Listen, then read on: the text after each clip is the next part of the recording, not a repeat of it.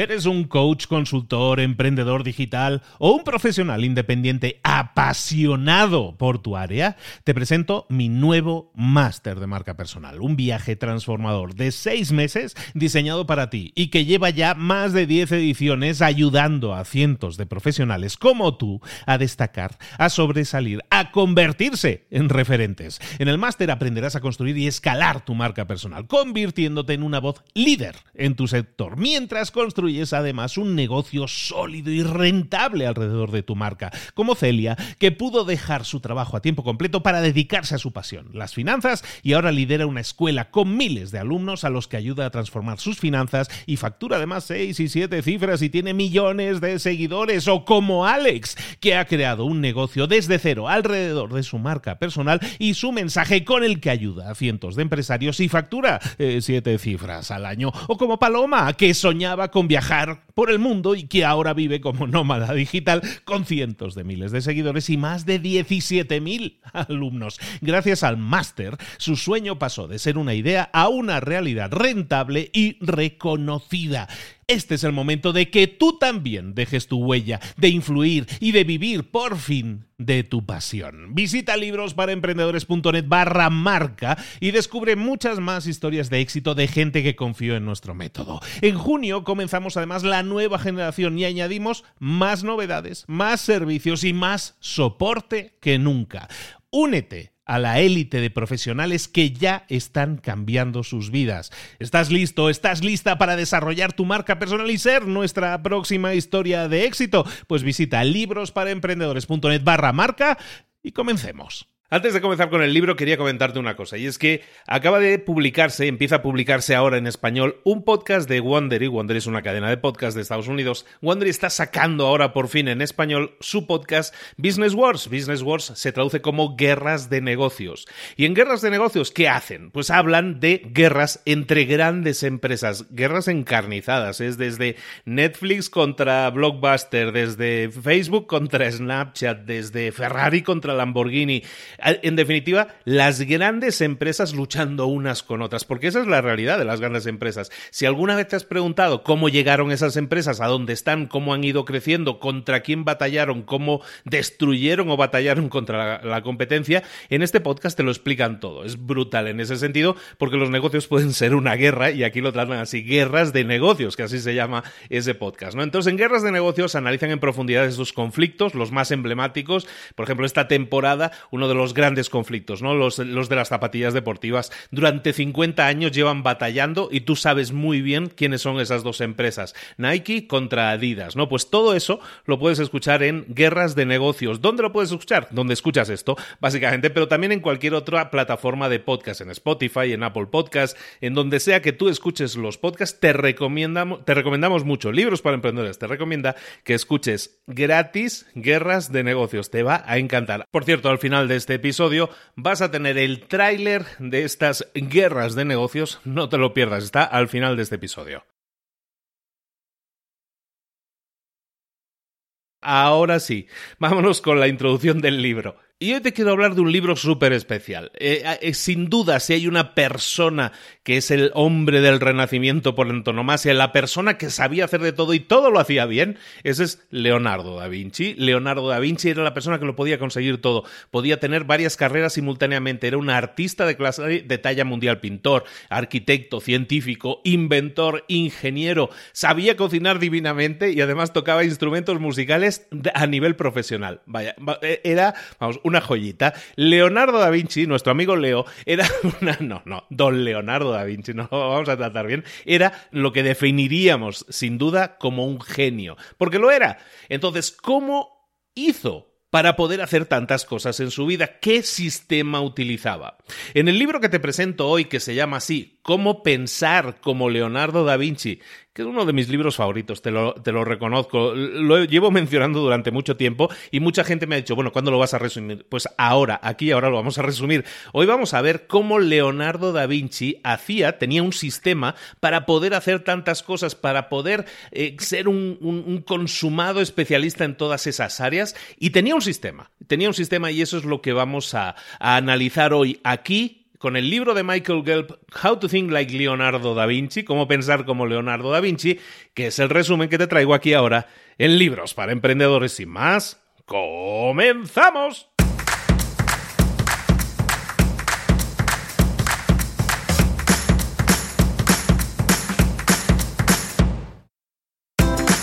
Bienvenidos al podcast Libros para Emprendedores. Para alcanzar el éxito en cualquier negocio que quieras emprender, debes formarte, debes estudiar, aprender para emprender. Y para ello, no hay nada mejor que un libro. En el podcast Libros para Emprendedores te ayudamos de tres maneras. Primero, seleccionando los mejores libros del mercado para ayudarte a emprender, a mejorar en tu emprendimiento. Segundo, te ofrecemos gratis un resumen de los puntos más valiosos explicados en cada libro. Y tercero, te damos finalmente pasos a seguir para poner en práctica todas esas lecciones aprendidas y así poder acortar tu camino hacia el éxito ya sea marketing, ventas, liderazgo, emprendimientos, mentalización, eh, vamos a analizar lo mejor de lo mejor, de los mejores libros del mercado y te lo vamos a dar todo bien masticadito y listo para ser aplicado.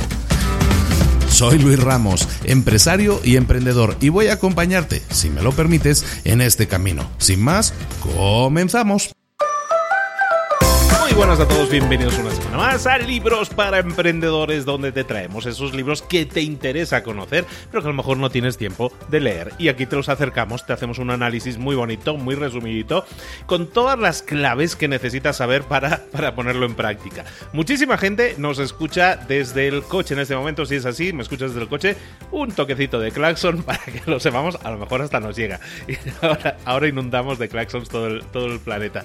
Pero si los estás escuchando desde el coche, si lo escuchas haciendo deporte, que es como básicamente mucha gente nos escucha, bienvenido de nuevo a Libros, es, creo que te va a interesar muchísimo el libro de hoy, porque hoy vamos a hablar de eso, de lo que decíamos en la introducción de Leonardo da Vinci, uno de esos grandes temas, ¿no? El gran autor, el gran genio de genios. Pero ¿cómo hacía este tipo para, para poder hacer tantas cosas? Para hacer tantas cosas bien, además. Bueno, pues resulta que tiene un sistema, hay un señor que se llama Michael Gelb, que en el año 1998 edita, eh, publica este libro que se llama How to Think Like Leonardo Leonardo da Vinci, Cómo pensar como Leonardo da Vinci, un libro que descubrí hace pues como un año y medio, un par de años, ¿no? Algo así, que me encanta y que recomiendo altamente a todos los que quieran pasar un muy buen rato porque es altamente inspirador. ¿Por qué? Porque al final estás entrando en la mente del genio un poco para entender ¿Cuál es ese sistema? ¿Cuál es esa, esa serie de pasos, esa serie de hábitos, sobre todo, que esta persona utilizaba pues para poder hacer tantas cosas y hacerlas tantas, tantas cosas bien? El libro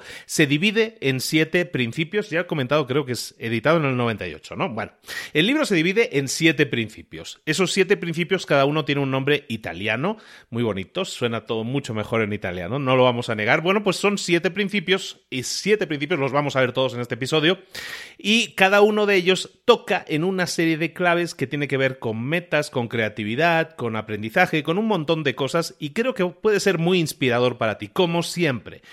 Si obtienes una sola idea o dos para poner en práctica esta semana y empezar a hacer cosas de forma diferente, perfecto. Este libro, hemos estado tocando temas de hábitos últimamente. Con este libro creo que vamos a tocar fundamentalmente en la fibra de muchos y en la inspiración de muchos para decir, bueno, pues yo también puedo hacer eso. No, no suena tan difícil. Vas a ver que no suena tan difícil. Entonces vamos a intentar hacerlo, vamos a inspirarnos, vamos a sentirnos como Leonardo da Vinci, aunque sea solo por una hora, y vamos a empezar a ver el resumen de este libro que, como decíamos, es de siete principios. Principio número uno, curiosidad. La curiosidad es la búsqueda, en este caso vamos a tratar la búsqueda del aprendizaje continuo. ¿Por qué? Porque todos tenemos curiosidad. Todos tenemos algún tipo de curiosidad, más alta, más baja, pero todos tenemos un, tema con la curiosidad. Nos gusta, somos curiosos, somos personas curiosas. El reto es cómo podemos encauzar esa curiosidad, cómo podemos manejarla de forma conductiva, de forma productiva. Para hacerlo, lo que tenemos que hacer es aprender hacer grandes preguntas, no buenas preguntas, grandes preguntas, y hacerlo de forma continuada, porque esa es una de las claves del éxito de Leonardo da Vinci. Como vamos a ver en este primer principio, el tema de las preguntas es un tema súper importante. No se trata de hacer eh, muchas preguntas, sino hacer las preguntas adecuadas, a buscar diferentes ángulos, ¿no? Como decíamos eh, en, el principio número uno, curiosidad, curiosidad, evidentemente.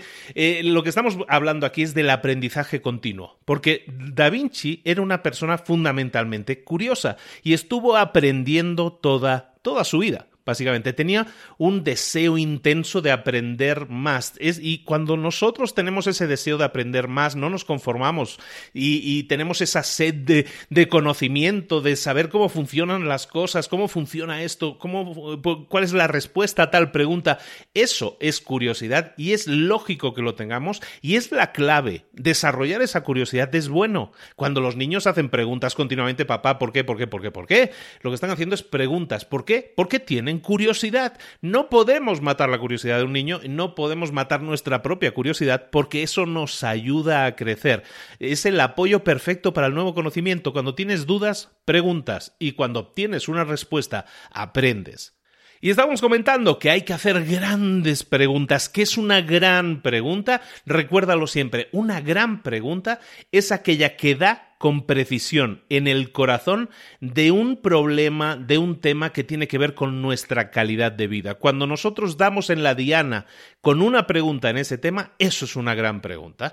A lo mejor no tenemos la respuesta, ¿eh? eso viene después, pero por lo menos ya hemos formulado la pregunta adecuada y la pregunta adecuada siempre nos va a canalizar, nos va a hacer pensar en respuestas, en posibilidades y es ahí donde entra nuestra creatividad, evidentemente, ¿no? Pero la curiosidad tiene que ser de alguna manera afinada, tiene que ser ajustada. ¿Nacemos con curiosidad todos? Sí, pero a veces no hacemos las preguntas adecuadas. ¿Cómo podemos encauzar eso?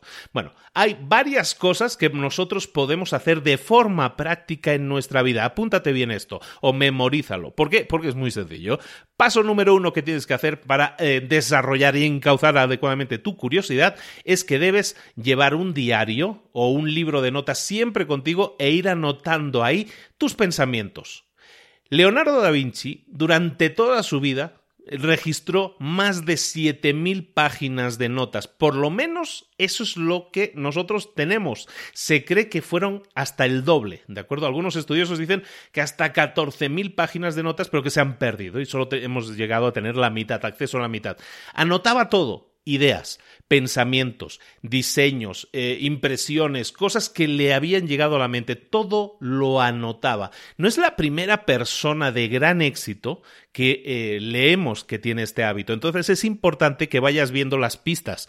Y esta es una gran pista, ¿no? Llevar un diario, una, anotación de todo lo que pasa por tu mente. Fíjate lo siguiente, Bill Gates, detalle, Bill Gates, que tiene el dinero por castigo, básicamente, compró 18 páginas de los diarios de Leonardo da Vinci. 18 paginillas. ¿Sabes cuánto pagó? Estaba de oferta la cosa. Pagó casi 31 millones de dólares por esas 18 páginas. Imagínate si pueden ser valiosas. ¿Qué apuntaba Leonardo da Vinci? Pues mira, planos, ideas, eh, máquinas voladoras, eh, planos de helicópteros de lo que era un paracaídas. Todos estamos hablando de cosas que no se habían inventado. Él las prediseñó, las visualizó en su cabeza e hizo prototipos y lo tenía todo anotado. ¿eh? Estamos hablando de, eh, aviones, helicópteros, paracaídas, escaleras extensibles, eh, cambio de marchas, bicicletas, el snorkel todo ese tipo de cosas lo hacía, ¿no? Eh, a, nivel de, de, cosas prácticas, muebles que se, que se podían doblar, que se podían recoger, eh, un montón de cosas, relojes despertadores que funcionaban con agua. Impresionante. Bueno, eh, es un montón. Leonardo da Vinci es de esas cosas que es de esos temas que son incansables, que sigues leyendo y sigues maravillándote. Para todos aquellos, por cierto, que quieran profundizar en el tema Leonardo da Vinci, existe un libro escrito por Walter Isaacson eh, que se llama Leonardo da Vinci.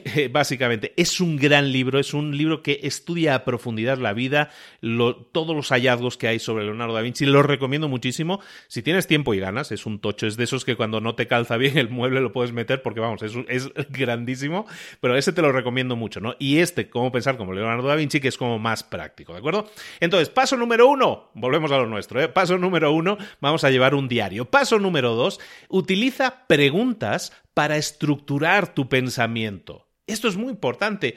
Vamos a intentar realizar preguntas, vamos a intentar ser mejores formulando preguntas. ¿Por qué? Porque decíamos que esa es la clave para desarrollar adecuadamente nuestra curiosidad. Entonces, ¿cómo lo podemos hacer? Un ejercicio súper simple, súper fácil de entender, que no de hacer, vas a ver qué, es, tiene su tela, y es el siguiente. Tienes que hacer una lista de 100 preguntas. Siéntate y haz una lista, si, tienes, si estás en el coche no, ¿eh? haz una lista de 100 preguntas que creas que son las más importantes para ti. Lo tienes que hacer en una sentada, no es un trabajo que vas haciendo durante una semana, sino que te vas a sentar y vas a desarrollar 100 preguntas. Una vez lo hayas hecho, Revisa ese listado de 100 preguntas y busca temáticas. Vas a ver que hay temáticas coincidentes, que hay temas que te interesan más que otros. Entonces, empieza a analizar esas preguntas que para ti son importantes y vas a ver líneas argumentales, ¿no? En ese sentido. Una vez lo hayas hecho, paso número dos, vas a escoger las 10 preguntas que son las más importantes. De las 100 que has escrito, ¿cuáles son esas 10 que dices, no, estas son las, vamos, las mejores que se me ocurren, ¿no? Esas preguntas normalmente deberían estar rondando alrededor de lo que significa tu calidad de vida, lo que para ti es la calidad de vida. Eh, preguntas que a lo mejor te vas a estar haciendo, si no se te ocurre qué preguntas tienes que realizar, algunos ejemplos que nos ponen en el libro, por ejemplo, es, pues yo qué sé, qué actividades te permiten expresarse con mayor eh, te permiten expresarte con mayor naturalidad ¿Qué es esa cosa que si la empezaras a hacer ahora o dejaras de, hacerla hoy, eh, eh, mejoraría tu calidad de vida inmediatamente? ¿Cuál es ese gran talento personal que tú tienes? ¿Cómo puedo conseguir que me paguen por, por hacer algo que me encante hacer? ¿Cuáles son mis, eh, mis modelos de conducta, las personas a las que más admiro? ¿Cómo puedo dar un mejor servicio a los demás? ¿Cuál es el deseo más profundo de mi corazón? ¿Cómo se me percibe? ¿Cómo me perciben las personas? ¿Como un buen amigo? ¿Como el peor enemigo? ¿Cómo me percibe mi jefe? ¿Cómo me percibe mi esposa, mis hijos? ¿Cuáles son esas bendiciones que la vida me ha dado? ¿Qué legado me gustaría dejar? Todo eso son preguntas que tienen que ver contigo y que seguramente son importantes para ti. A lo mejor no estas preguntas, a lo mejor otras, ¿eh? no, no quiero decir que tengan que ser estas. Bueno, esas 10 preguntas que hemos escogido están dentro del rango de lo personal, ¿no? E, esas son las 10 preguntas del top 10 personal. Ahora, el siguiente paso, paso número 3, lo que vamos a hacer es desarrollar otras 10 preguntas o escoger de esas 100 preguntas las 10 preguntas de que tengan que ver con lo profesional, con mi vida profesional, con mi desarrollo, con mi carrera. No tengas miedo de escoger preguntas simples. al, final lo simple puede ser lo más fácil de entender y que esconde lo más profundo. Pero empieza a preguntarte dentro de tu entorno profesional, lo que para ti es tu carrera, ¿por qué empezaste a hacerlo? ¿Por qué te dedicaste a eso?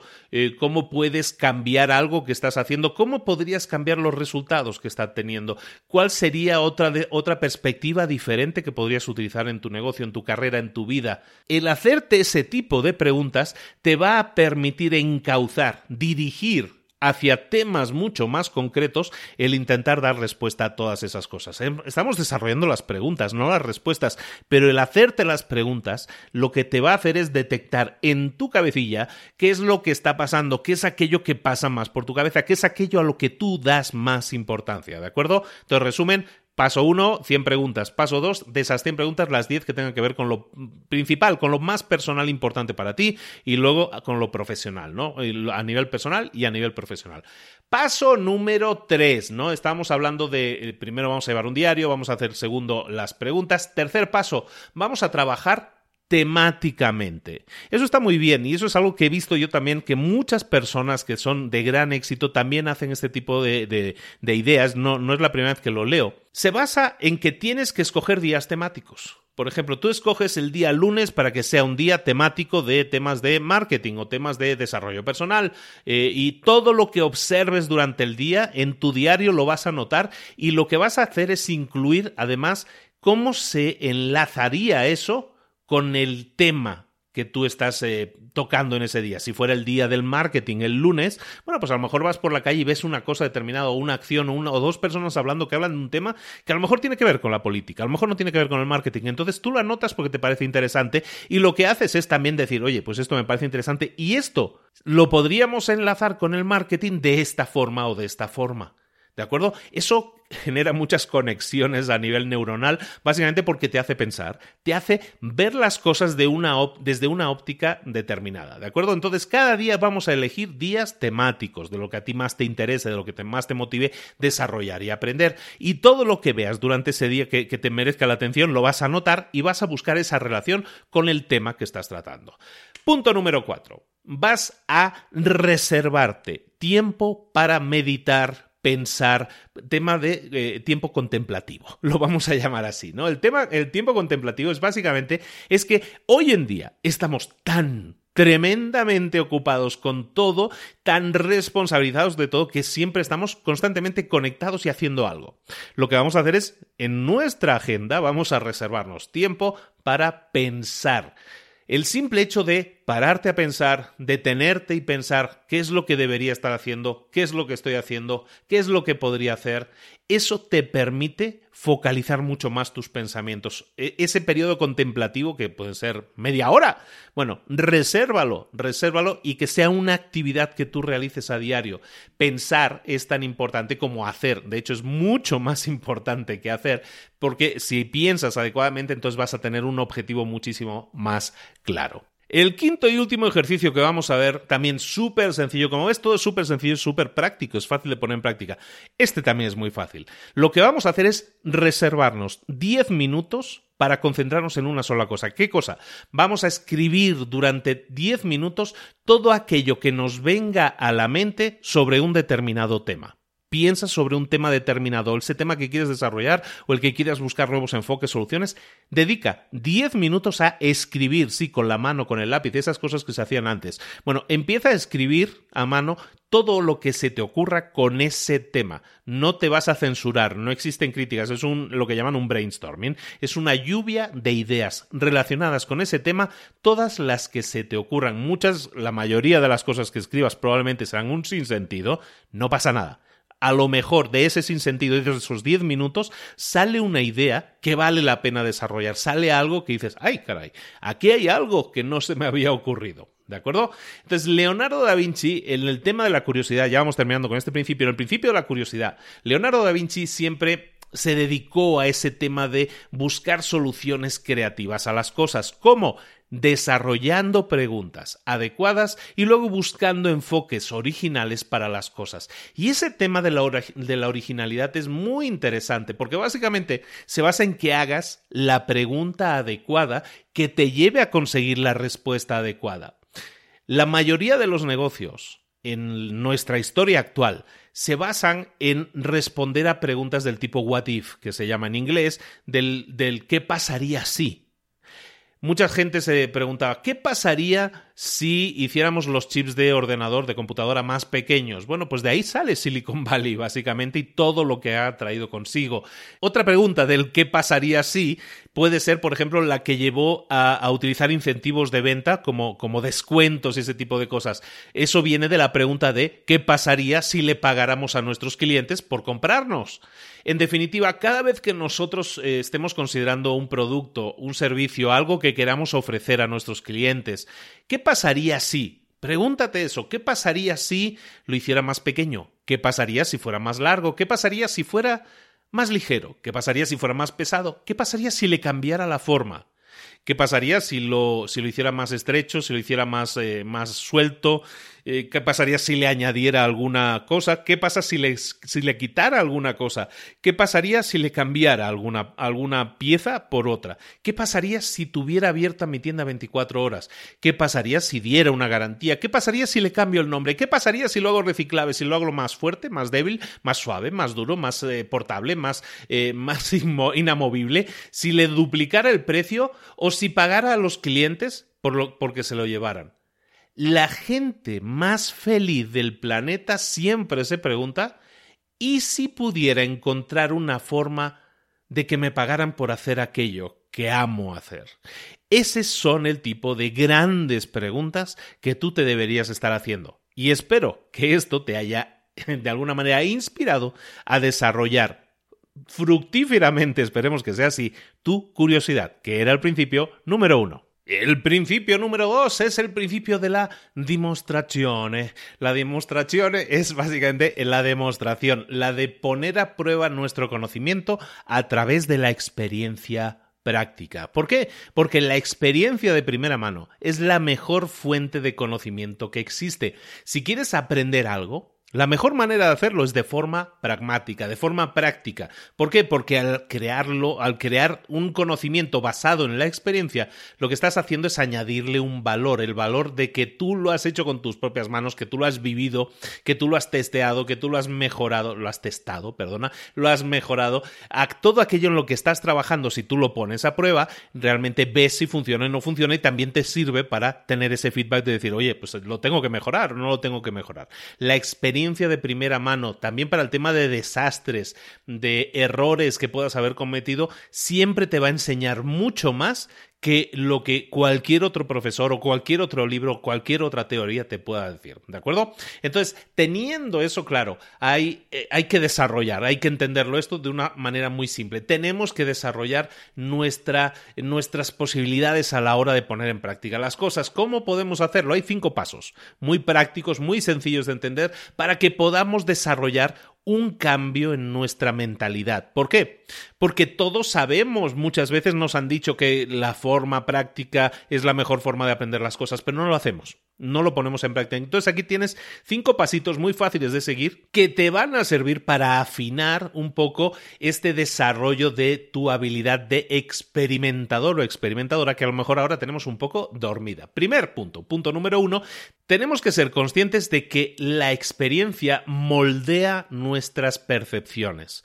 Eh, todo esto es muy, ah, muy psicológico. ¿eh? Tenemos que darnos cuenta de una cosa. Vamos a, tener esa libretita a mano, esa libretita que decíamos en el punto anterior. Vamos a tener nuestra libretita a mano y vamos a listar cinco a siete cosas, eh, experiencias que hayamos tenido en la vida y que han sido, que nos hayan marcado, ¿no? Esas cinco o siete experiencias que nos puedan haber marcado en la vida. Vamos a resumir para cada una de esas experiencias qué es lo que aprendiste de cada una de ellas. una vez lo hayas hecho de, de, esas siete experiencias y has escrito qué es lo que aprendiste de cada una de ellas, vas a escoger aquella que tú creas que es la experiencia que ha sido la más influyente de tu vida. Vas a analizar cómo esa experiencia ha moldeado tus actitudes en la vida, la forma en que tú te comportas.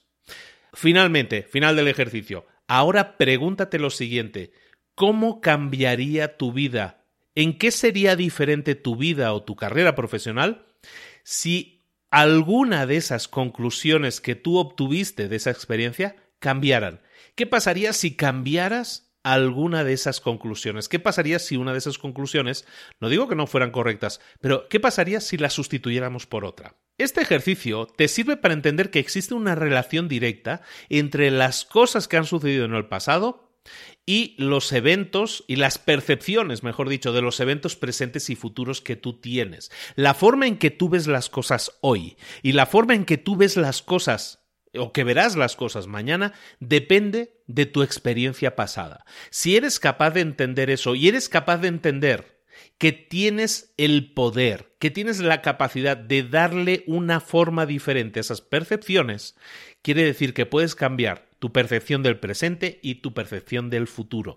Pero tienes que entender que existe esa relación y que está en tu mano moldearla. Si eres capaz de entenderlo, entonces vamos por el camino adecuado.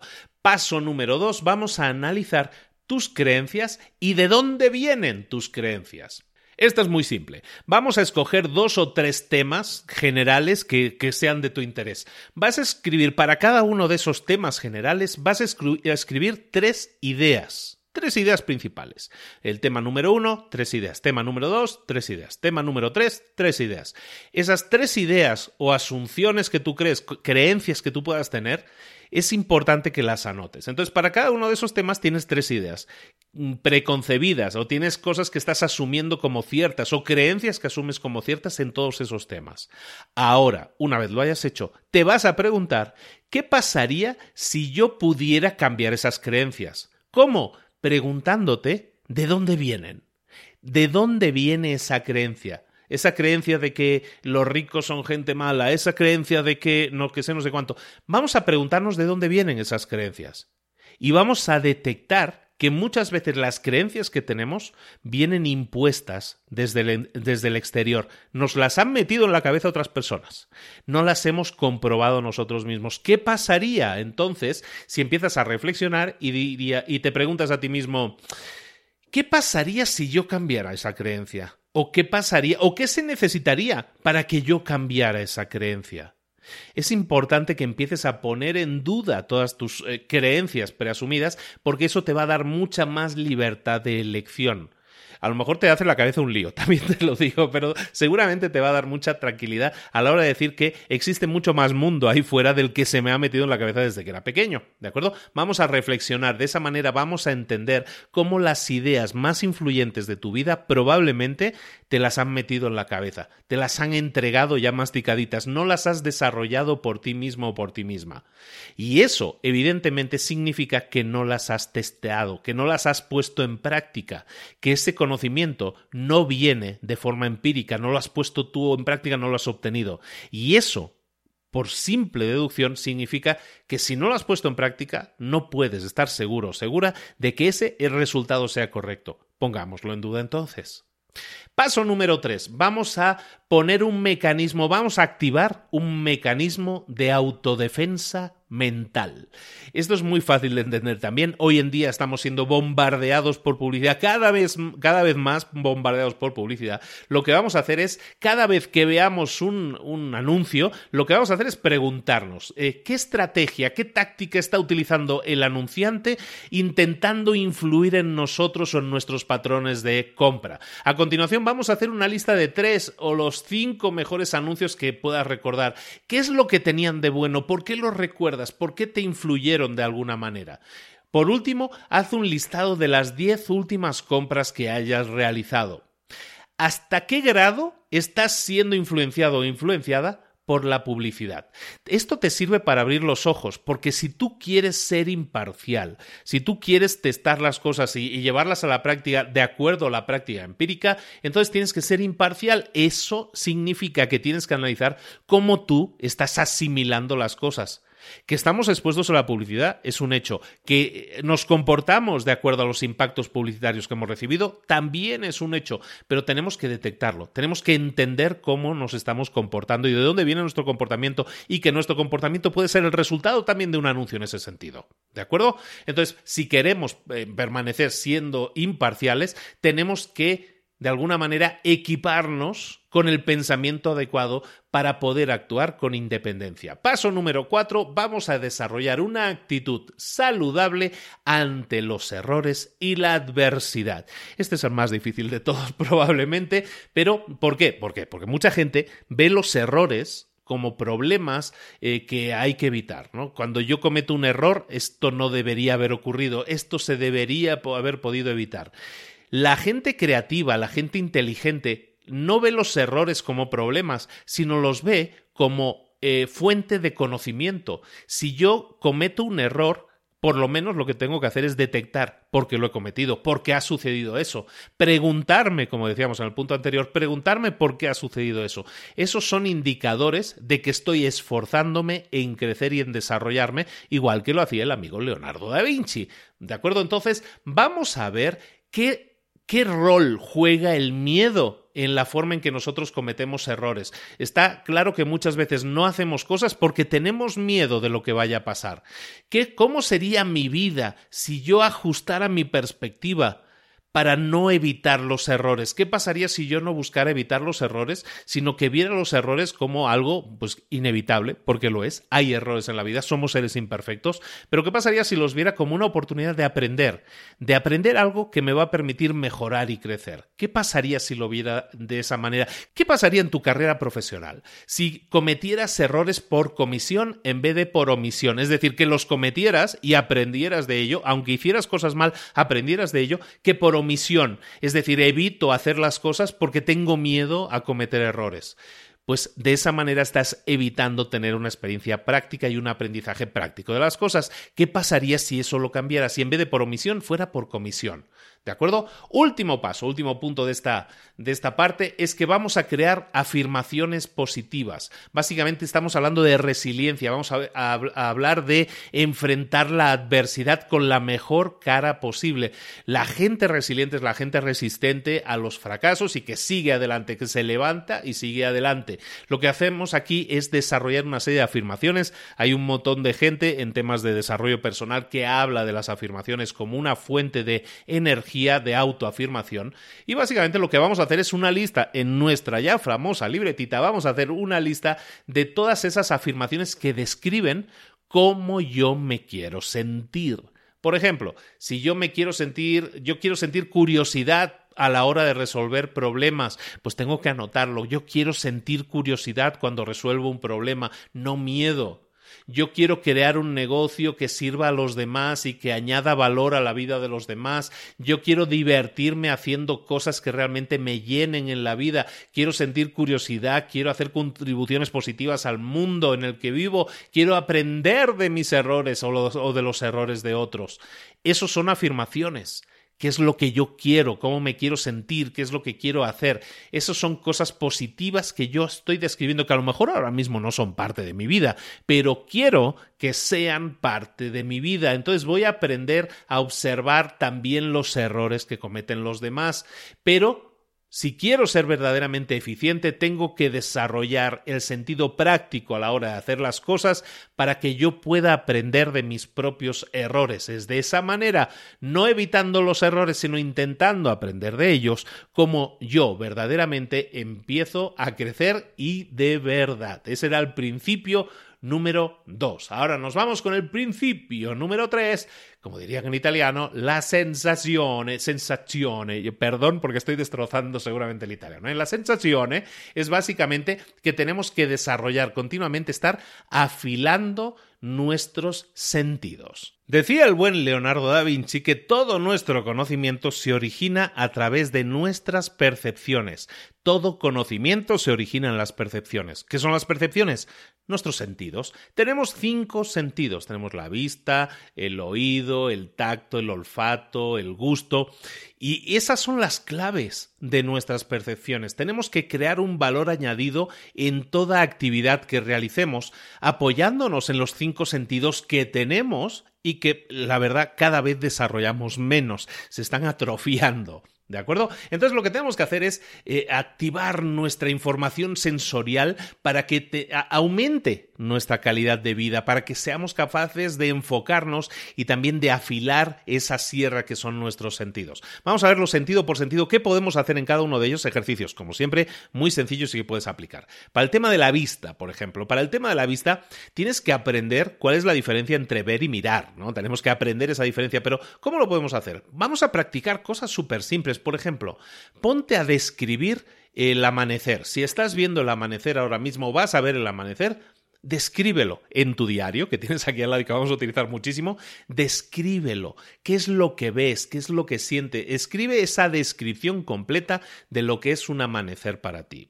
Después, practica también lo que es el enfocarte en objetos que estén cercanos y en objetos que estén distantes, que estén más lejanos, ¿no? Estamos hablando de activar nuestra visión, ¿no? Otro ejercicio muy sencillo para activar la visión periférica. Por ejemplo, pon los dos dedos, los dos dedos índice que se toquen a la altura del nivel de los ojos, los pones delante de tu nariz, por decirlo de alguna manera, mirando hacia adelante. Entonces los vas a separar, los vas a ir separando, pero tú continúas mirando al frente. Los vas a separando, los sigues viendo, los sigues viendo, sigues separándolos, sigues separándolos y vas a activar tu visión periférica, la vas a ir desarrollando. Esto es un ejercicio, no lo vas a hacer una vez, intenta hacerlo la mayor cantidad de veces posibles y vas a ver cómo tu visión periférica aumenta. ¿Por qué es bueno eso? Porque cuanto más visión periférica tengas, más cosas captas, más cosas puedes ver, porque estás viendo muchísimo más del mundo, entonces más información te entra. ¿De acuerdo? También aumenta el tiempo que, que dedicas a visualizar resultados positivos. Es un tema de visualización, no tanto de visión, sino de visualización. Pero también otro ejercicio muy práctico que te puede servir para aumentar tu visión es que aprendas a pintar, que aprendas a dibujar, que aprendas ese arte del dibujo. ¿De acuerdo? Leonardo da Vinci ni se diga que lo aprendió y lo dominó brutalmente. El eh, sentido número dos, vamos a hablar del oído, por ejemplo. Del sonido tenemos que definir siempre qué es escuchar y qué es oír las cosas, ¿no? Tenemos que escuchar lo que estamos, lo que nos, lo que nos rodea. Aprende a escuchar los sonidos que están a tu alrededor. Intenta catalogarlos en diferentes capas. ¿Cuál es el sonido más fuerte? ¿Cuál es el sonido más sutil? ¿Cuál es el sonido más raro que estás escuchando? También busca escuchar el silencio total. A lo mejor te tienes que levantar muy temprano, ¿no? Pero busca ese espacio en el que escuches el silencio total. ¿Cómo es la ausencia de sonido? Acostúmbrate a desarrollarla también en tu oído. Después, estudia la vida de compositores, estudia la vida de músicos. ¿Por qué? Porque si tú los estudias y luego empiezas a escuchar sus músicas, vas a entender que hay patrones que se repiten. Acostúmbrate a analizar la música de un compositor. Yo que sé, me gusta Beethoven. Bueno, pues voy a escuchar mucha música de Beethoven Voy a entender las cosas que sucedían en su vida, voy a aprender de él y voy a buscar en su música esos patrones. ¿Qué es, ¿Qué es, ese patrón que se repite constantemente en su música? ¿Qué es lo que está haciendo con los instrumentos? ¿Cómo utiliza este instrumento en este concierto y en este otro? No tiene que ser música clásica, puede ser música moderna. ¿Qué es lo que vemos que se repite en unas cosas o en otras? Tienes que desarrollar tu gusto y tu aprecio por la música. Haz un, haz un listado de las 10 músicas, canciones que sean tus favoritas de la historia. Desarrolla ese sentido musical, empieza a escogerlo, empieza a escuchar más música, todo eso te sirve para afinar tu oído. El tercer, el tercer sentido que tendríamos que desarrollar es el tacto, ¿no? El tacto, bueno, pues tenemos que entender muchas veces que hay una diferencia entre el contacto que hacemos con la piel en las cosas y las sensaciones que eso nos genera. Tenemos que empezar a enriquecer nuestro tacto, la forma en que tocamos las cosas. Entonces empieza a ver, por ejemplo, un ejercicio, empieza a analizar cuadros famosos que a lo mejor sean súper sutiles a la hora de, de, haber sido pintados. Estudia ese cuadro? ¿Cómo hicieron para dibujar, para trazar eso de esa manera? ¿Cómo hicieron para que ese trazo tan sutil se convirtiera en un ojo, en una, en una piel o en, en una cosa, en una textura? Estudia todo eso y eso te va a servir para, para ver cómo las cosas se hicieron, cómo se trazaron, cómo se diseñaron, cómo consiguieron esos efectos, para que tú también lo puedas aprender. Sal ahí fuera, sal a la calle, sal al jardín, sal a donde, a un parque y empieza a tocar cosas que hay en la naturaleza. Los patrones en la naturaleza también se repiten. Empieza a tocarlos, empieza a tocar hojas, empieza a tocar piedras, empieza a tocar maderas diferentes. Busca texturas, busca formas diferentes, empieza a desarrollar un poco más el sentido del tacto que tanto se nos está atrofiando últimamente. Pasa un día completo enfocándote única y exclusivamente en cómo se sienten las cosas. De esa manera es como puedes desarrollar tu sentido del tacto. Pero no es solo ese, este es el tercero. El cuarto sentido que vamos a desarrollar es el gusto. Este te va a encantar, ¿no? Vamos a pensar en la forma en que comemos. En vez de simplemente deglutir, en vez de tragar como tragamos a lo vikingo, ¿qué pasaría si cuando comemos nos enfocáramos realmente en cómo sabe la comida, qué sabor tiene la comida, en que experimentáramos o buscáramos las sutilezas que hay en, eso que nos estamos poniendo en la boca y viéramos que tiene un toque de sal o de pimienta o que tiene una serie de toques que lo hacen diferente o cómo una serie de especias se comportan en el sabor final de un plato. Empieza a analizarlo de esa manera, empieza a analizar el sentido de, del gusto y sobre todo empieza a ser un poco más eh, más exquisito a la hora de probar las cosas. También te puedes eh, involucrar en, en, grupos, por ejemplo, de cata de vinos o de cata de cualquier otra cosa. ¿Por qué? Porque te, te ofrecen una nueva experiencia en la que tú estás experimentando sensaciones parecidas, pero te permite diferenciarlas. No es lo mismo este vino que este otro, no es lo mismo este mismo vino de esta misma marca, pero si tiene un año, tres años o cinco años de antigüedad. Hay muchas cosas que son diferentes y que tenemos que ser capaces de sentir, ¿no? Otro ejercicio que puedes hacer para aumentar tu sentido del gusto, para entrenarlo un poco más. ¿Por qué no compras tres marcas diferentes o tres tipos diferentes de la misma comida, tres ciruelas de una que sean diferentes de diferente tipología, pero que sean tres ciruelas, ¿no? O tres frutas o tres peras, pero las tres son diferentes, pero las tres son peras, ¿no? Vamos a ver cómo sabe cada una, vamos a experimentar todos los sabores y las sutiles eh, diferencias que hay entre cada uno de ellos. Por último, el quinto, el quinto sentido es el sentido del olfato.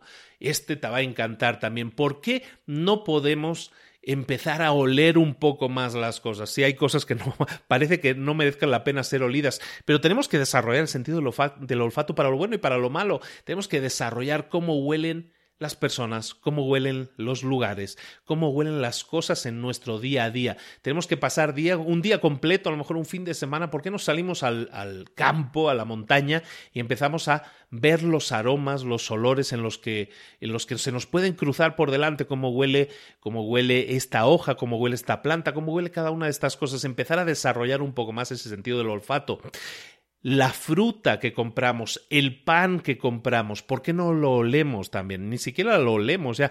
Y si hueles el pan dices, mmm, ¿Cómo huele? ¿No? Qué rico está oliendo. Empieza a desarrollar un poco más ese sentido del olfato. Y también desarrolla tu lenguaje que tenga que ver con el olfato. Por ejemplo, en vez de decir esto huele bien o esto huele mal, que muchas veces es lo que sabemos decir, oh, huele rico, huele bien, y no sabemos decir muchas más cosas de, un, de algo, ¿por qué no empezamos a experimentar con un vocabulario más rico?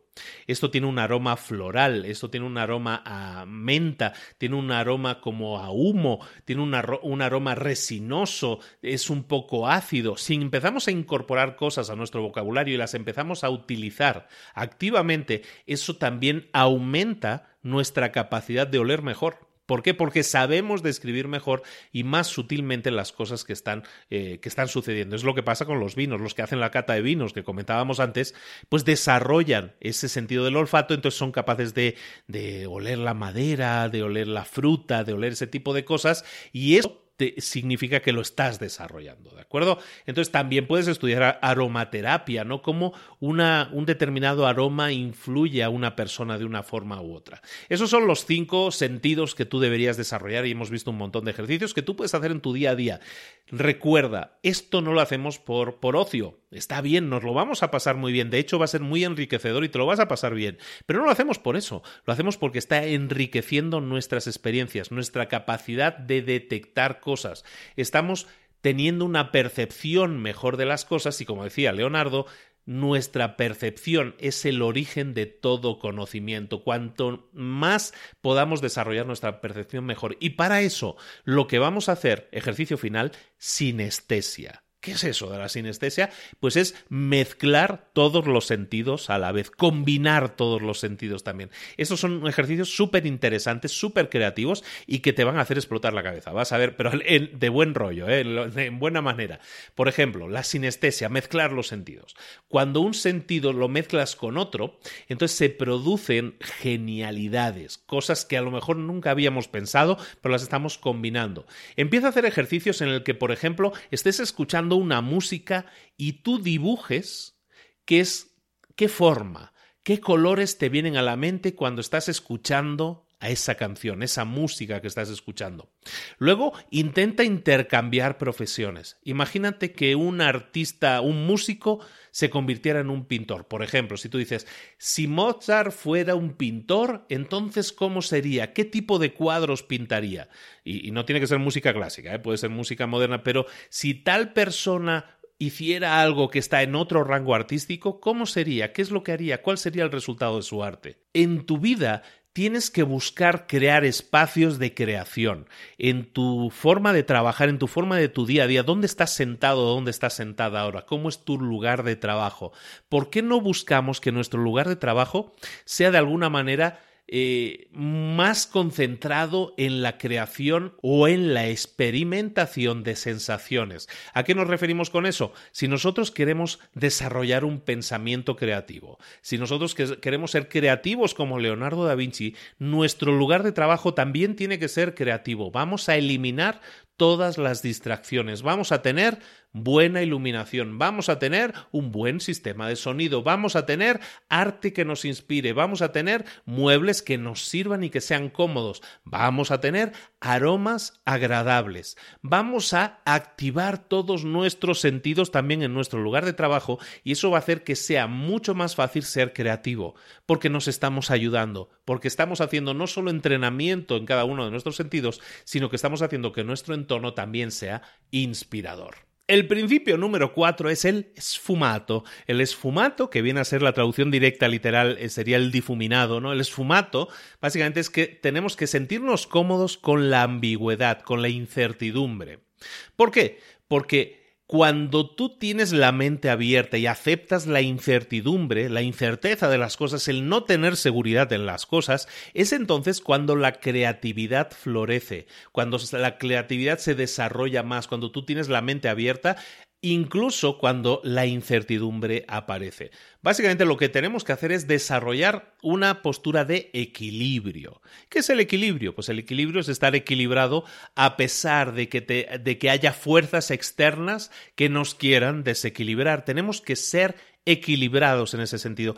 Saber aceptar que hay fuerzas que nos van a intentar desequilibrar, simplemente aceptarlo e intentar tener una tolerancia a esa ambigüedad. ¿De acuerdo? Entonces, muchas veces nos encontramos que el equilibrio es muy difícil, es prácticamente imposible de, tenerlo, ¿no? De, de trabajarlo de forma específica. ¿Cómo podemos desarrollar esa tolerancia a las cosas que nos molestan? ¿Cómo podemos desarrollar la tolerancia a la, a la falta, perdón, a la falta de Bueno, pues para incrementar esa tolerancia a la incertidumbre, es decir, para que nos sintamos, entre comillas, cómodos, aunque no sepamos bien bien si las cosas van a salir bien o mal, que es básicamente de lo que estamos hablando, es entonces cuando tendremos equilibrio, ¿vale? Entonces, ¿cómo podemos practicar esa tolerancia ante la incertidumbre?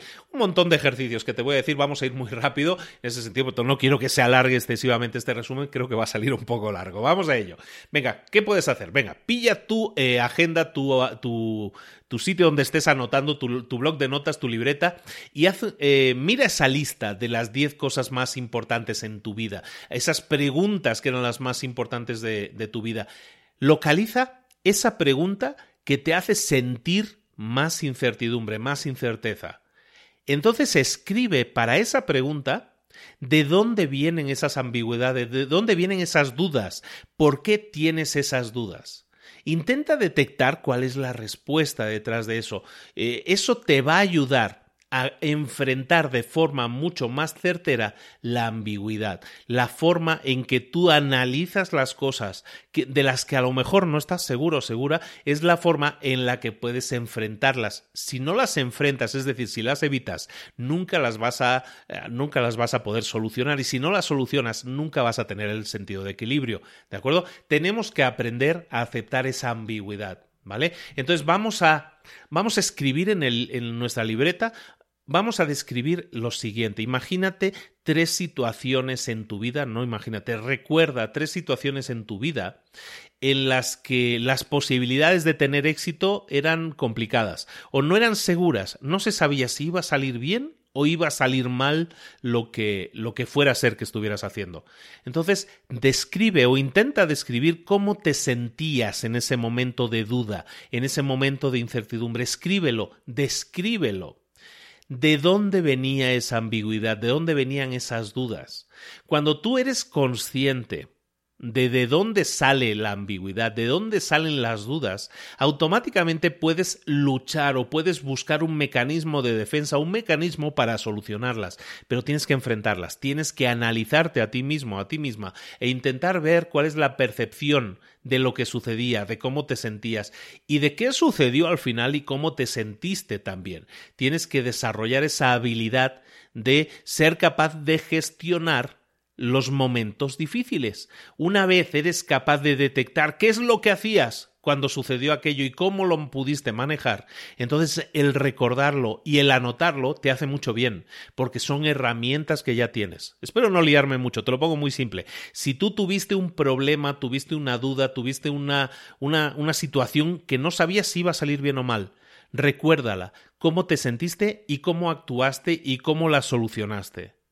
¿Cómo te sentiste? ¿Te diste cuenta entonces de que tenías un gran poder, de que tenías un set de herramientas impresionante? A lo mejor no. Recuérdalo ahora, anótalo ahora, porque el anotarlo lo que estás haciendo es anotar una lista de todas esas cualidades positivas que tienes, de todas esas armas que tienes para luchar contra la incertidumbre. Si ya lo hiciste una vez, eso significa solo una cosa, que puedes volver a hacerlo. Si ya lo conseguiste una vez, puedes volver a hacerlo como lo hiciste aquella vez, recuérdalo, anótalo y ahí tienes un montón de claves que te van a permitir cuando vuelvas a enfrentarte con una situación complicada, dudosa, difícil, entonces vas a acudir a tu armamento de, de activos, de cosas que ya tienes y vas a ver cómo la forma en que lo vas a poder manejar va a ser mucho más eficiente. ¿De acuerdo? Cuando tú eres capaz de desarrollar la dureza, la entereza, el equilibrio en la confusión, es entonces cuando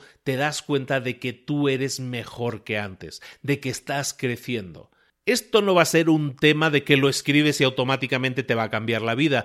Deja incubar las ideas por un tiempo, incuba, ¿no? Las ideas por un tiempo, déjalas reposar en tu cabeza por un tiempo, pero busca esas actividades en las que ya eres bueno, esas, esas armas que ya tienes, incúbalas, recuérdalas y estos ejercicios, este autoanálisis que estamos haciendo, como ves es muy interiorizado todo esto, este autoanálisis que estás haciendo te va a preparar para que cuando vengan situaciones confusas en tu vida, y créeme, van a venir o siempre hay situaciones confusas en tu vida, vas a saber cómo enfrentarlas mucho mejor y eso te va a dar una calma brutal.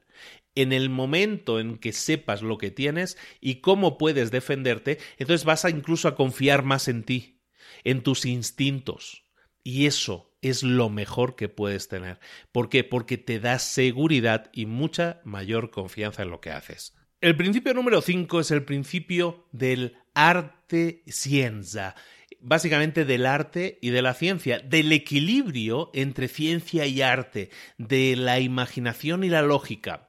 Hoy en día siempre eh, se habla de, que una, de una persona a lo mejor desarrolla más el, cerebro izquierdo, ¿no? la parte izquierda del cerebro, que es más lógico, o es más artístico si desarrolla con la, o habla o, piensa más con la parte derecha del cerebro. Sabemos que los de la izquierda son los lógicos, los de la derecha son los artísticos del cerebro, nos referimos, no, no de otra parte. Entonces, Leonardo da Vinci nos demostró que hay personas que si juntan, si hacen trabajar las dos partes del cerebro a la vez, pueden conseguir cosas increíbles, como es su caso, ¿no? Él fue una persona que desarrolló muchas cosas. Una de las cosas más importantes que desarrolló fue el pensamiento creativo. El pensamiento creativo, el unir esas dos partes de nuestro cerebro, el, el lógico y el artístico, para crear ideas modernas que hoy en día llamamos brainstorming, lo hemos mencionado antes, la tormenta de ideas, o por ejemplo los mapas mentales. Los mapas mentales, básicamente, ¿qué es un mapa mental? Bueno, pues es una forma de dibujar una idea en papel. En un papel tú puedes dibujar una idea compleja que tiene muchas partes, muchas piezas, la puedes dibujar de forma muy sencilla en un papel, eso se llama un mapa mental. ¿Cómo lo puedes hacer? De hecho, tengo un vídeo dentro del canal de YouTube de, libros para emprendedores donde explico un poco la, la, idea de un mapa mental, si te interesa luego te lo, te lo enlazo, pero ¿qué es un mapa mental? Básicamente es que tú agarres un papel en el centro de la página vas a dibujar o vas a escribir el concepto que tú quieras tratar, el, el concepto del que tú quieras hablar en ese, o el concepto que quieras desarrollar, sea cual sea ese concepto, o a lo mejor la idea, o a lo mejor la planificación de un problema que tienes, lo pones en el centro, esa es la burbujita que está en el centro. Y a continuación, alrededor, lo que vas a hacer es como si fuera el sol y que está generando rayos, lo que vas a hacer es que cada uno de esos rayos que genera es el sol, que genera esa idea, sean toda una serie de palabras clave, palabras clave que tengan que ver con esa problemática. ¿De acuerdo? Eh, si fuera, por ejemplo, que la problemática que quieres solucionar, un ejemplo muy simple, la problemática que quieres solucionar o que la que quieres pensar sean eh, la planificación de tus vacaciones. Bueno, pues a lo mejor pones planificación, vacaciones, verano y lo pones en el centro. Y entonces a continuación empiezas a generar rayos de, sol, digamos, no se me ocurre otra manera de describirlo. Vas a generar como esos rayos de sol desde que salen del centro y que a lo mejor en cada uno de ellos hay una palabra clave. Una palabra clave que puede ser, yo qué sé, el vuelo el viaje, la estancia, la comida, eh, los pasaportes, no sé, todos los, los, puntos que tú consideres clave, ¿no? Todas esas gestiones o cosas que tienes que hacer los vas a poner también como, como de alguna manera palabras clave, temáticas que tú tienes que tratar o que tienes que evaluar en ese caso. Entonces vas a acabar con un sol en el centro y una serie de ideas alrededor. De cada una de esas ideas vas a añadirle el material que sea necesario, cosas a tener en cuenta, cosas que hay de las que hay que acordarse. Vamos a utilizar colores diferentes para conectar cada uno de esos de esos temas, pero lo que hacemos es de alguna manera agrupar nuestras ideas diferentes pero relacionadas con esa temática en cada una de esas palabras clave, ¿no? No sé si una de las palabras clave era el vuelo, pues a lo mejor el vuelo va a tener que ser primero definir, eh, yo qué sé, con qué plataforma lo voy a comprar, con qué compañía lo voy a comprar, por qué me interesa más comprarlo con esta que con otro, con qué tiempo de antelación lo tengo que comprar, tengo que comprar un seguro, no sé qué, voy a llevar una maleta, dos maletas, no sé, todo lo que tenga que ver con lo del vuelo, por ejemplo, ¿no? Y luego a lo mejor si voy a tener vuelos internos, ¿no? Porque a lo mejor me voy a Tailandia, pero de Tailandia quiero volar a otro país. Bueno, pues, ¿qué vuelos internos tengo que hacer, ¿no? Pues todo eso lo voy a anotar en, la, en, la, en el apartado de vuelos es como si tuviera diferentes carpetitas, ¿no? De esa manera manera creas un mapa mental. Eso es un ejemplo ¿eh? del, tema del viaje. Te sirve para si quieres planificar las vacaciones. Si te sirve si quieres planificar tu próximo día libre. Te sirve si quieres planificar cómo va a ser tus eh, finanzas personales. Te sirve si quieres planificar la resolución de un problema. Te sirve a lo mejor para resumir un libro. De hecho, en el vídeo que yo explico, explico cómo resumir un libro con un mapa mental, ¿no? Bueno, con una de forma gráfica. No es exactamente un mapa mental como lo diría Tony Buzan, que es el creador del concepto en la actualidad, pero de lo que estamos hablando es de mapas mentales que representen gráficamente algo. Al representarlo de esa manera, estás acercándote a cómo se representa en nuestra cabeza las ideas, porque así con esas ramificaciones es como se conectan las ideas en nuestro cerebro, con sinapsis que se llama, con las conexiones que hay entre las neuronas. Tú lo estás representando gráficamente. ¿Por qué es importante que lo hagas de esta manera? Porque lo que estás haciendo es maridar, es concatenar ese cerebro izquierdo lógico y ese cerebro derecho creativo al hacerlo de una manera gráfica, pero también de una manera coherente, cognitiva, ¿de acuerdo? Entonces yo creo que es muy interesante que si no lo has practicado, no lo va, es hay muchísimo más que hablar ¿eh? de los mapas mentales, es una introducción muy pequeñita, pero para que tú tengas una, una probadita. Si te interesa, hay un montón de vídeos que vas a encontrar en YouTube que te explican cómo son los mapas mentales mucho más a detalle, pero que te sirva esa idea de que tú puedes maridar ambas cosas de forma gráfica en un papel y eso hace trabajar a la vez tu cerebro izquierdo y tu cerebro derecho, que es exactamente lo que Leonardo da Vinci utilizaba para generar sus ideas y sus soluciones. Él desarrolló un montón de mapas mentales de un montón de conceptos. Cuando pintaba la Mona Lisa, cuando pintaba la Última Cena, lo que estaba también es analizando cómo, cómo iba a ser la dirección que quería que tomara su arte, el uso del óleo, el uso de métodos, de técnicas, todo eso lo diseñaba también a través de mapas mentales. Como inventor, a través de mapas mentales, fue capaz de generar el diseño de helicópteros, de paracaídas, de equipo hidráulico. Básicamente fue un pionero en el tema de automatizaciones antes de la llegada de la revolución industrial. También fue ingeniero militar generó o concibió, mejor dicho, la idea del tanque, de la ametralladora, de los misiles dirigidos, de los submarinos, aunque nunca quiso desarrollarlos, porque eran instrumentos de guerra que iban a servir, él también supo ver que iban a ser instrumentos de destrucción. Como científico, también hizo contribuciones en campos como la anatomía, la botánica, la geología, la física. Básicamente es el padre de un montón de ciencias. Fue capaz de, de detectar que el Sol era el centro de nuestra galaxia mucho antes de que lo hiciera Copérnico. Desarrolló el telescopio que utilizaría Galileo 60 años antes de que él lo hiciera. Básicamente desarrolló la teoría de la gravitación a 200 años antes que Newton eh, sugirió la teoría básica de la evolución 400 años antes que Darwin. En definitiva, todo aquello que se planteaba, empezaba a analizarlo y utilizaba este tipo de herramientas que también están a tu alcance y que son, como en este caso hablábamos, el tema de los mapas mentales. El pensamiento científico, el pensamiento creativo, todo eso lo puedes desarrollar tú, como siempre, practicándolo, también desarrollándolo. Ese era el principio número 5. El principio número 6 es el principio de la corporalidad básicamente el del desarrollo del equilibrio. El equilibrio entre cuerpo y mente. Leonardo da Vinci, aunque no se comenta habitualmente, era una persona que estaba en excepcional estado de salud. Es decir, se cuidaba mucho físicamente. ¿Por qué? Porque él enseñaba y ejemplificaba la idea de que la gente inteligente también debe cuidar su salud física, porque al, desarrollar una salud física adecuada vas a pensar con mayor claridad, de forma más lógica y más creativa.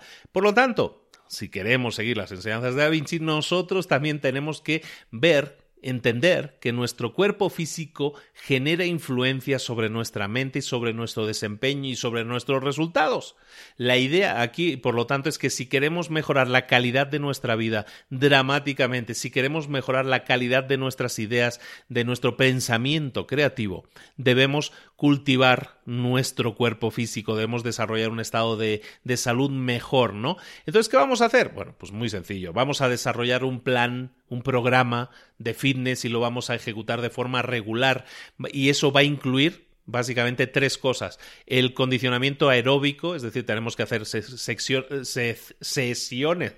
sesiones aeróbicas, puede ser caminar, puede ser correr, bailar, nadar, eh, remo, todo ese tipo de actividades son actividades aeróbicas. También vamos a hacer actividades que tengan que ver con el desarrollo de la fuerza, es decir, vamos a utilizar peso, puede ser nuestro propio peso, puede ser ejercicios en los que se desarrolle mediante tu peso, mediante el peso que, que utilizas con pesas. De esa forma desarrollas más tus músculos y ah, básicamente todo el tejido que conecta los músculos con los huesos, pues básicamente también se fortalece. Y por último, este, eh, hemos hablado de tres puntos, ¿no? Aeróbico, fuerza, también flexibilidad. Vamos a hacer ejercicios de estiramientos que incluyan a todos los eh, principales músculos del cuerpo, de los grupos musculares del cuerpo, para desarrollar, para ampliar nuestra flexibilidad tenemos que buscar ayuda externa, tenemos que buscar el, consejo de un experto, eh, vamos a estudiar más de anatomía, vamos a entender cómo es que nuestro cuerpo está en equilibrio, vamos a hacerlo de manera que nuestro cuerpo esté siempre equilibrado, siempre bien, vamos a buscar sentirnos mejor con nuestro propio cuerpo, vamos a buscar ese equilibrio que nos va a permitir entonces pensar con mucha más claridad. Dentro del libro hablan también de que cultivemos toda una serie de habilidades que a lo mejor no hemos hecho normalmente. ¿Sabes que eh, Leonardo da Vinci hacía una cosa muy curiosa, que es que escribía las notas de forma que solo pudieran ser leídas en en espejos, se acostumbró a escribir al revés también, es decir, escribía de forma que su nota para ser leída correctamente la pudieras leer solo a través de un espejo.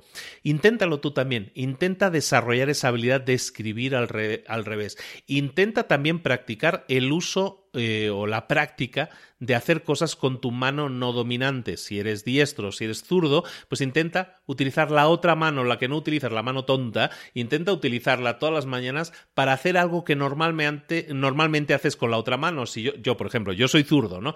Pues yo voy a utilizar la mano derecha para hacer unas determinadas cosas. Voy a, practicar el ser ambidiestro. De hecho, yo soy ambidiestro por obligación. Una de las cosas de, de mi vida que me marcaron mucho fue que mi padre, eh, cuando descubrió que yo era zurdo, yo era un niño muy pequeño, ¿no? Cuando empecé a escribir, yo escribía con la izquierda, soy zurdo, y mi padre, eh, ya fallecido, pues mi padre eh, me obligó a escribir con la derecha.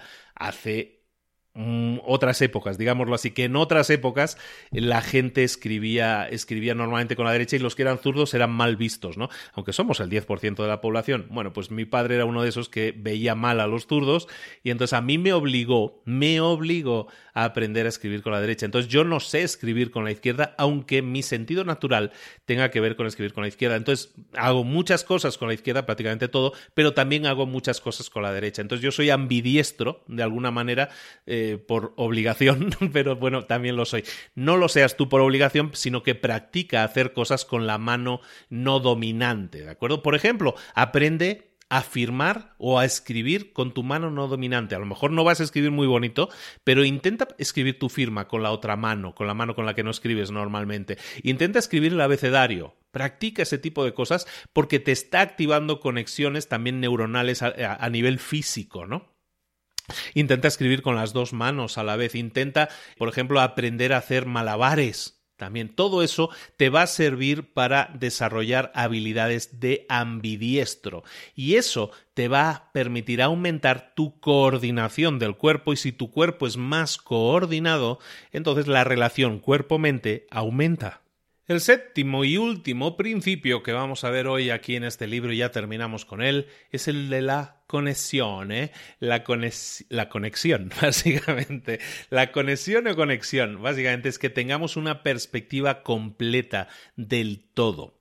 Este va a ser a ver, a ver si lo podemos aterrizar de manera que te sirva para aplicarlo. Yo creo que sí. Mira, a pesar de que vivimos en una época en la que la especialización es la reina, en lo que sabemos solo de una parte e intentamos especializarnos en algo, hay que intentar mantener una perspectiva lo más precisa posible del gran panorama de las cosas, de que las cosas son parte de un todo. Si quieres tener éxito en los negocios y si quieres ser feliz haciendo lo que haces, básicamente tienes que entender que todas las acciones especializadas, eh, eh, todos los patrones, todas las relaciones son parte de una totalidad, son parte de un todo. Y ese todo finalmente significa que somos parte de una sociedad y esa sociedad significa que somos parte de una de una raza, ¿no? La raza humana todo esto lo tienes que entender. ¿Es algo que tengas que tener siempre en mente? No, no lo tenemos siempre en mente, pero tenemos que entenderlo y tenemos que practicar eso. ¿Por qué es importante? Porque al tener esa perspectiva saludable de las cosas y de la conexión entre las cosas, podemos, entender mucho mejor la causa y efecto de las cosas, la que el que nosotros hagamos algo, el efecto que tienen otras personas o en otras situaciones o en otras cosas que puedan suceder. Es importante que tengamos ese concepto de lo que en el libro llaman integridad, que básicamente para cada persona es diferente. La integridad entendimos como entenderemos la integridad como el entero, ¿no? El entero, la parte del todo, ¿no? ¿Qué es la integridad para ti? ¿Cuál es tu concepto de la totalidad? ¿Qué es lo que significa para ti el todo? ¿Cómo podrías expresarlo de forma precisa?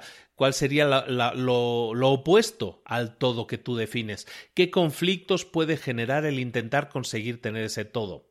Tenemos que entender las dinámicas que suceden también en tu empresa, por ejemplo, en las organizaciones a las que pertenezcas. Propongamos que tú trabajas en una empresa.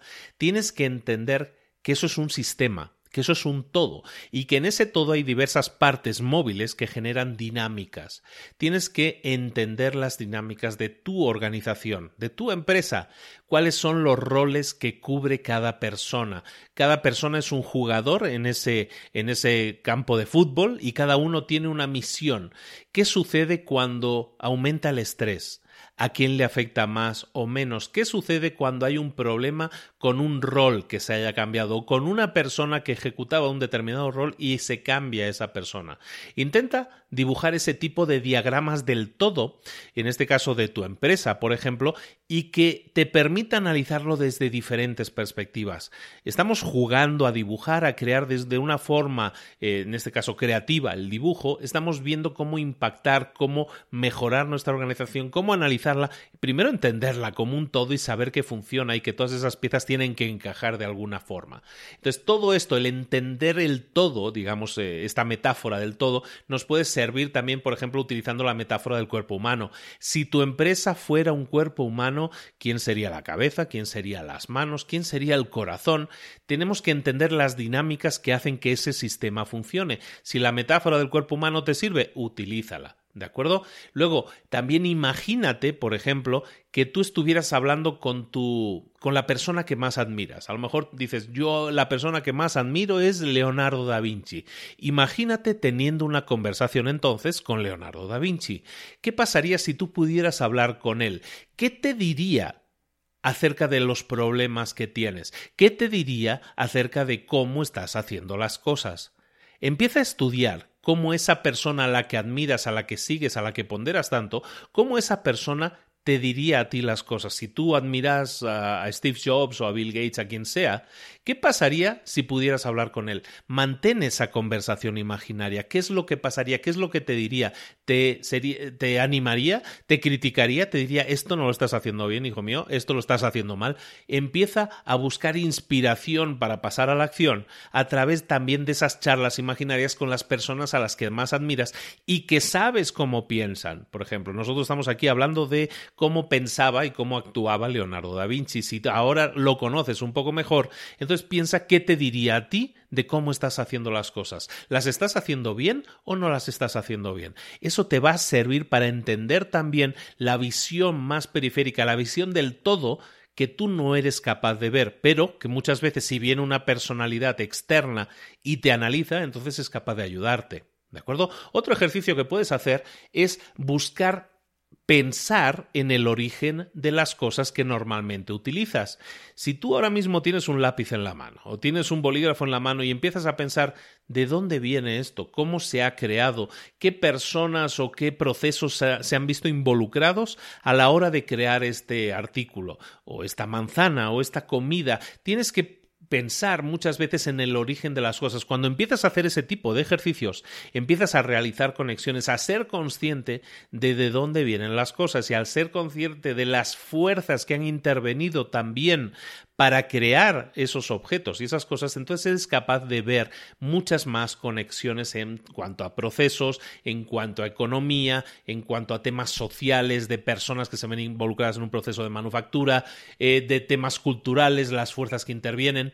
Otro ejercicio que puedes hacer es el del micro y el macro. ¿no? Esto se está poniendo últimamente muy de moda con gente como Gary Vaynerchuk que hablan del micro y el macro. Bueno, pues el pensar en micro y el pensar en macro es pensar en las cosas a un nivel micro, a un nivel de acciones diminutas que tú puedas hacer en el día y que tienen que ver con un resultado, y a nivel macro eh, con la visión de la meta, por ejemplo, que tú quieres alcanzar. A lo mejor tú tienes una meta que quieres alcanzar, ese es tu macro, pero tienes que pensarlo a nivel micro. ¿Cómo puedo hacer? ¿Qué pasos micro puedo hacer que me lleven a conseguirlo? ¿De acuerdo? Entonces, todos estos ejercicios te pueden ayudar. Otros ejercicios, por ejemplo, eh, lo hemos comentado antes, pero ¿por qué no puedes hacer también un mapa mental de tu vida?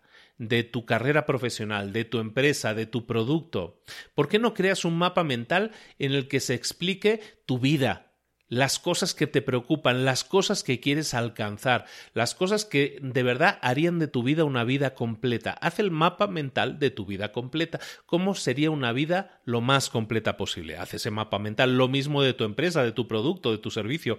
Empieza a ver cómo esa visión se puede desarrollar y crear una serie de metas específicas que tienen que estar ahí para que tú te sientas satisfecho con tu vida o para que tu empresa tenga el éxito que tú quieres que tenga. Entonces, de ahí, de ese mapa mental, vas a obtener toda una serie de metas específicas y de ahí, por lo tanto, si ya tienes una meta específica, vas a poder trazar toda una serie de estrategias efectivas que te permitan tener resultados. También te va a permitir detectar problemas, también te va a permitir detectar bloqueos o, o cosas que van a impedir o que ahora mismo impiden que puedas alcanzar tus metas.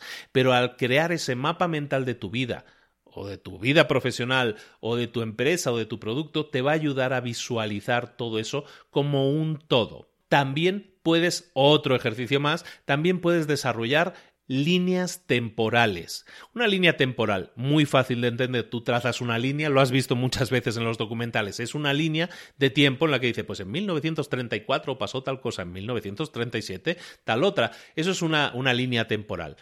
¿Por qué no trazar una línea temporal de los eventos más significativos de tu vida o de los elementos más significativos de esa perspectiva total que quieres alcanzar de un tema concreto? A lo mejor es de tu producto o de tu servicio, ¿por qué no trazas esa línea temporal de los eventos más significativos que han tenido que ver con la creación de tu empresa, o la de tu familia, o la de tus relaciones?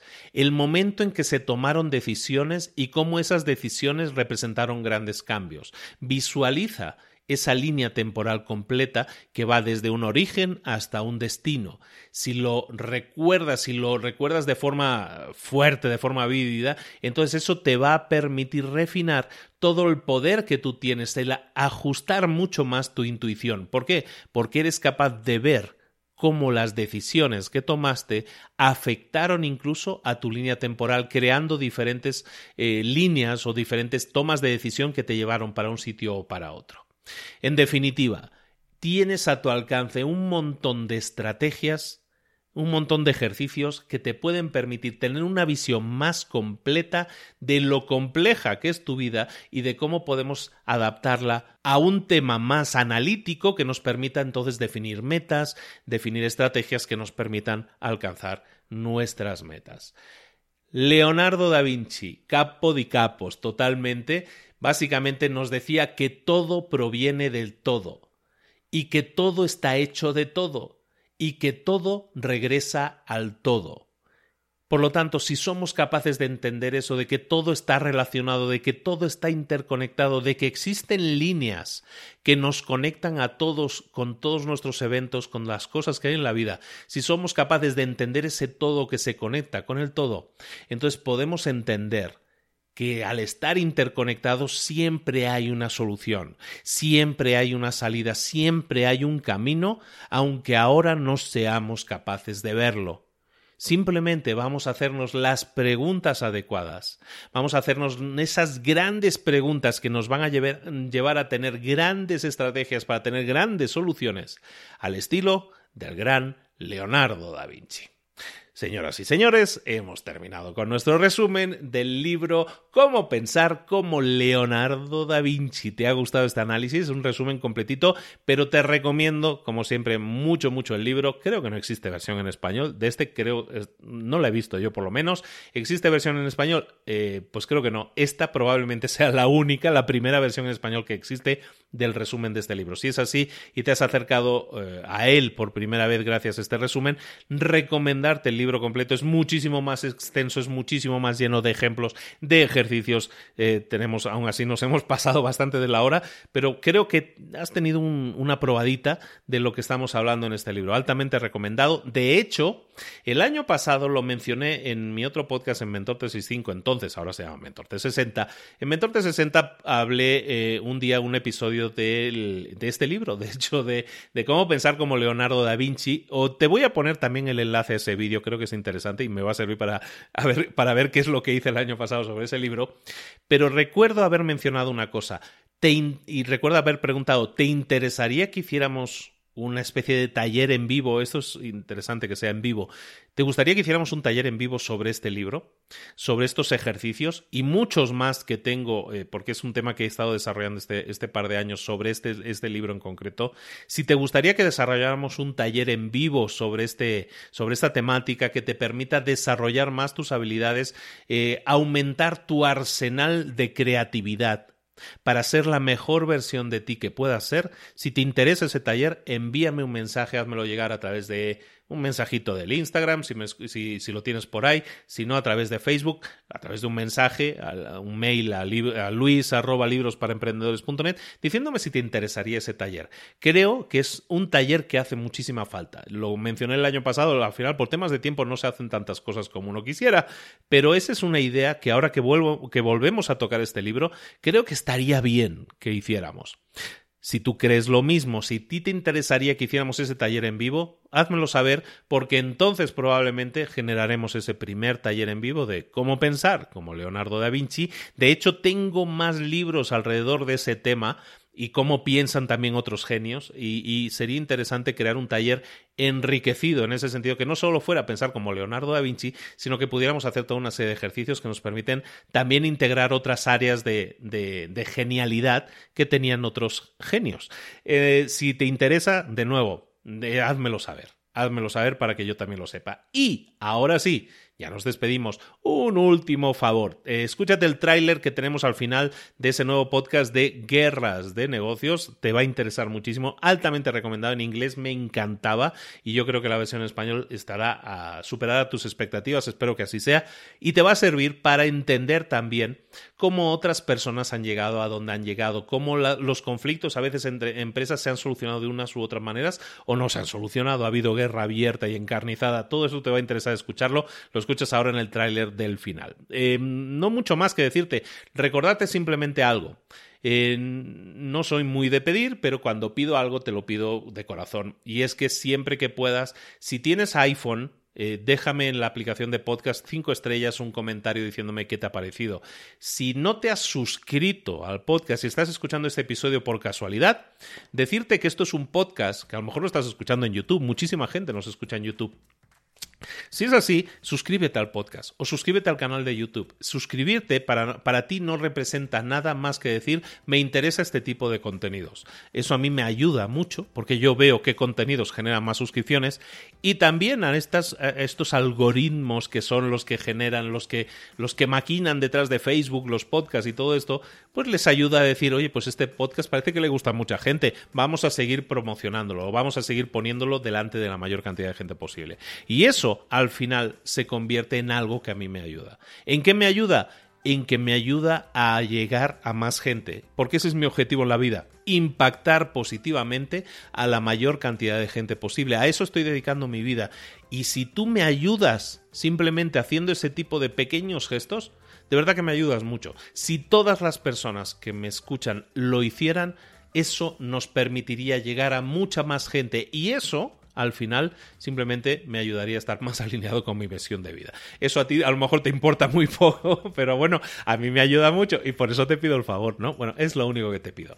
En definitiva, recuerda en las notas del episodio vas a tener entonces, yo, vamos a poner el vídeo de Leonardo da Vinci que hice el año pasado, vamos a poner el vídeo de los mapas mentales también, por ahí vas a tener esa información y recuerda, el libro es mucho más completo, es mucho más potente, te lo recomiendo altamente y espero que eh, lo leas y reciba algún tipo de retroalimentación por eso. Y luego, si quieres que hagamos el taller en vivo, encantadísimo de la vida, encantado de la vida de prepararlo también. ¿De acuerdo? Muchísimas gracias por la atención, muchísimas gracias por estar ahí. Recibe un abrazo grande, grande, grande de este que te habla desde hace ya casi cuatro años tu amigo Luis Ramos. Nos vemos en un próximo episodio en Libros para Emprendedores. Un abrazo grande. Hasta luego.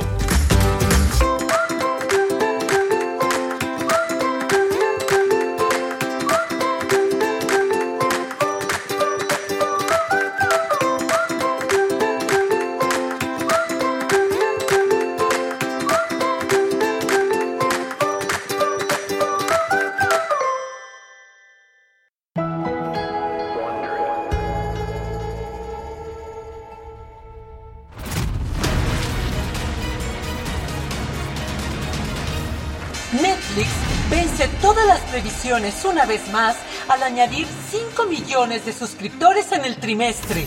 Adidas ataca a Nike y roba sus tres mejores diseñadores. En la batalla de los vehículos compartidos, Uber muestra signos de debilidad. A diario, las empresas están en guerra.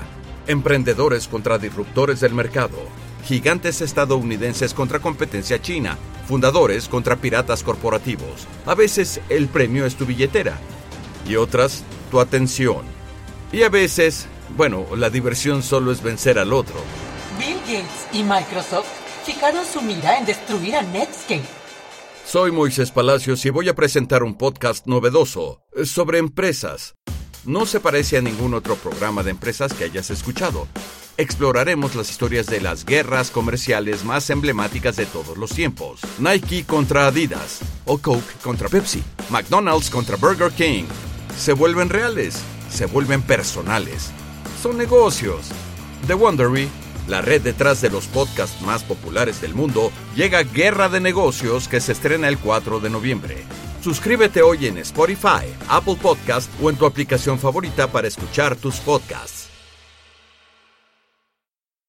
¿Eres un coach, consultor, emprendedor digital o un profesional independiente apasionado por tu área? Te presento mi nuevo máster de marca personal, un viaje transformador de seis meses diseñado para ti y que lleva ya más de 10 ediciones ayudando a cientos de profesionales como tú a destacar, a sobresalir, a convertirse en referentes. En el máster aprenderás a construir y escalar tu marca personal, convirtiéndote en una voz líder en tu sector, mientras construyes construyes además un negocio sólido y rentable alrededor de tu marca, como Celia, que pudo dejar su trabajo a tiempo completo para dedicarse a su pasión, las finanzas, y ahora lidera una escuela con miles de alumnos a los que ayuda a transformar sus finanzas y factura además 6 y 7 cifras y tiene millones de seguidores, o como Alex, que ha creado un negocio desde cero alrededor de su marca personal y su mensaje con el que ayuda a cientos de empresarios y factura 7 eh, cifras al año, o como Paloma, que soñaba con viajar por el mundo y que ahora vive como nómada digital con cientos de miles de seguidores y más de 17.000 alumnos. Gracias al máster, su sueño pasó de ser una idea a una realidad rentable y reconocida. Este es el momento de que tú también dejes tu huella, de influir y de vivir por fin de tu pasión. Visita librosparaemprendedores.net barra marca y descubre muchas más historias de éxito de gente que confió en nuestro método. En junio comenzamos además la nueva generación y añadimos más novedades, más servicios y más soporte que nunca. Únete a la élite de profesionales que ya están cambiando sus vidas. ¿Estás listo? ¿Estás lista para desarrollar tu marca personal y ser nuestra próxima historia de éxito? Pues visita librosparaemprendedores.net barra marca y comencemos.